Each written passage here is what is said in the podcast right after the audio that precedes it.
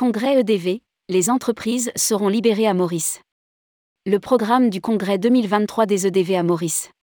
Le congrès national des entreprises du voyage qui se tiendra à Maurice approche à grands pas. À quelques semaines de la tenue de l'événement, le programme se dévoile. Et comme toujours des moments forts s'y dérouleront, comme l'intervention d'Isaac Jetz, le théoricien de l'entreprise libérée, de Jean-Baptiste Lemoine ou encore de la scientifique Amandine Ardouard de Rosnay. Rédigé par Jean Dalouse le lundi 15 mai 2023.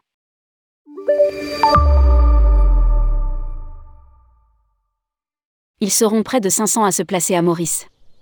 Le Congrès national des entreprises du voyage se tiendra du 1er au 7 juin 2023.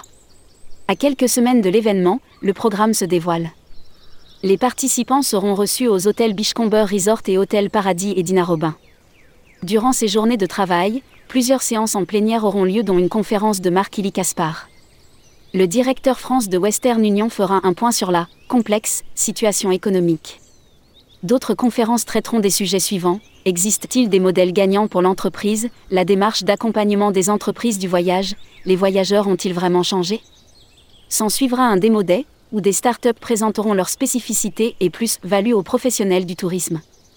EDV, Isaac Jetz parlera de l'entreprise libérée. Le congrès sera aussi rythmé par des interventions de personnalités. Outre Jean-Baptiste Lemoine, Isaac Jetz prendra le micro. L'auteur de plusieurs livres à succès sur le management est aussi un théoricien de l'entreprise libérée.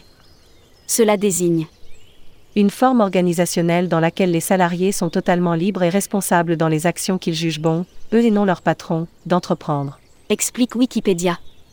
Son intervention est intitulée De l'entreprise libérée à l'entreprise altruiste. Amandine Ardouard de Rosnay, une scientifique mauricienne abordera l'épineux sujet des conséquences du réchauffement climatique. De plus, tout au long du congrès, de nombreux ateliers rythmeront les journées.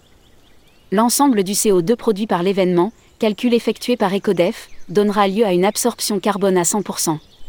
Elle se matérialisera sous forme d'une contribution au fonds de dotation Philippe Romero Insolite Bâtisseur Fondation. Vous pourrez suivre les différents sujets traités lors du congrès, sur votre média préféré.